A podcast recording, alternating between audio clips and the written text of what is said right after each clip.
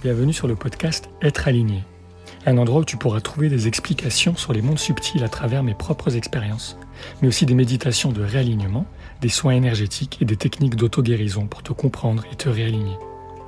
Dans cet épisode, j'aimerais te proposer de voyager et découvrir le monde en restant chez toi. Je m'explique. Il n'y a pas si longtemps de cela, nous étions contraints à rester confinés, éloignés les uns des autres, dans l'optique de pouvoir mieux se retrouver nous devions rester à la maison chez soi. Mais où est-ce vraiment chez soi? Serait-ce l'endroit où nous vivons? Ou peut-être l'endroit où nous voudrions retourner? Cela inclut-il les gens avec qui nous sommes? Ou ceux que nous voudrions revoir? Il y a aussi l'idée de partir et de revenir.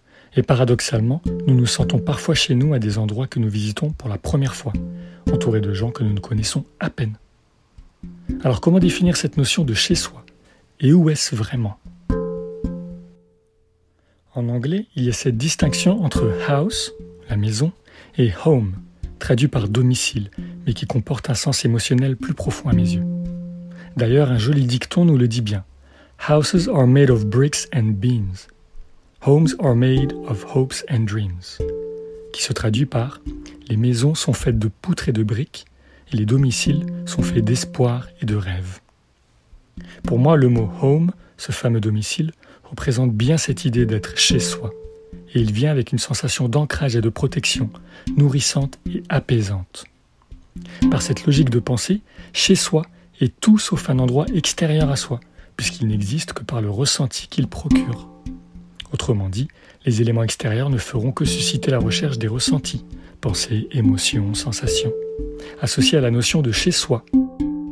Et lorsque les gens sont alignés et en phase avec eux-mêmes, alors ils se sentent chez eux, où qu'ils soient, peu importe avec qui ils sont. Cela peut donc être perçu comme un état d'être atteignable à tout moment et non un endroit extérieur à soi. Après tout, nombreux enseignants spirituels parlent de notre corps comme le temple de notre âme. Pour moi, rester chez soi est une invitation à rester dans son corps, être présent. Ressentir ce que cela veut dire d'être soi dans l'instant, à travers l'observation de son propre corps et tout ce qui s'y passe, et réaliser que tout se passe vraiment ici et maintenant. Toutes nos réponses sont bien là, en nous, à chaque instant. Et c'est à travers une expérience intérieure que ce concept devient alors réalité. Et c'est réellement tout ce que je nous souhaite à tous. Alors osez mettre en valeur vos mondes intérieurs. Écoutez-vous et laissez-vous guider par ce qui vous attire, vous anime, vous fait vibrer. Cela vous permettra entre autres de vous aventurer vers de nouvelles aventures tout en restant chez vous.